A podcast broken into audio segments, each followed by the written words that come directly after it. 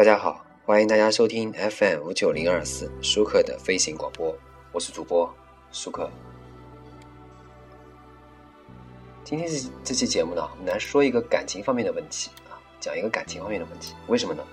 因为很多可能很多网友，很多很多听众啊，可能在网上听节目啊，或者看看消息的时候，会经常看见男女分手啊，男女出轨啊，男女分居啊，异地的时候，女孩子出轨啊，男的出轨啊。那么，可能大家就会想了，哎，这样的感情真很难得。那怎么样我们才会不出轨呢？怎么样才会和我们相爱的人永远在一起呢？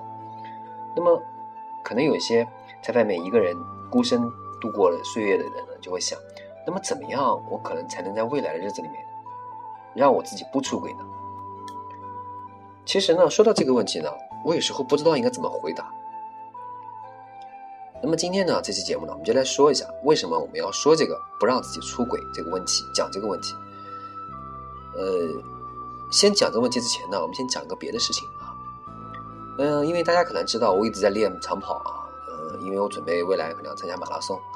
那么我练长跑的时候呢，很多人就问我，他说你为什么就能跑完那十公里啊，或者跑完十五公里啊？你怎么就能跑得完呢？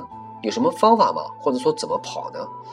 那每次问到这个问题的时候呢，我都不知道怎么回答，因为我觉得我没有方法，就是呢，我只是想我要跑到终点，我没有别的任何想法，我也不去想的自己是可以停下来的。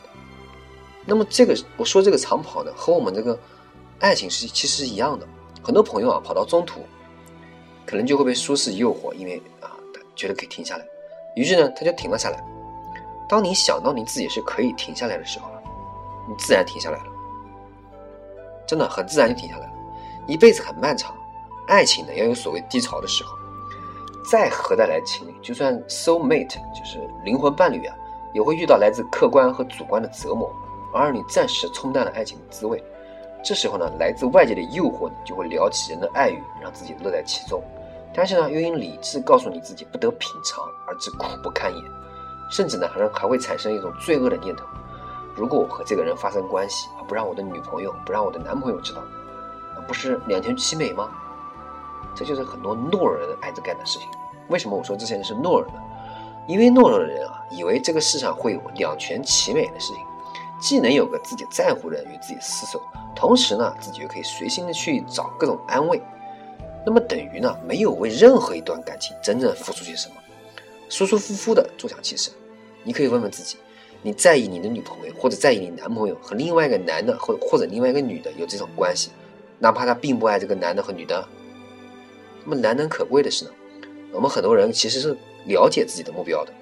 那么呢，我们想一想，看看有没有什么方案能让自己尽早摆脱这种这种烦恼啊？那么首先啊，异地啊，这种异地啊，其实是一个很锋利的刀，为什么呢？它足以砍断一段姻缘。呃，很多朋友跟我说他和女。女朋友、男朋友分开两地，我不知道啊。那么这个什么原因，我们也不想说具体的什么原因啊。那么我们希望呢，大家能够经常的聚一聚啊，能让自己冲淡诱惑的浓度，而加固呢自己和这个女友之间的交流。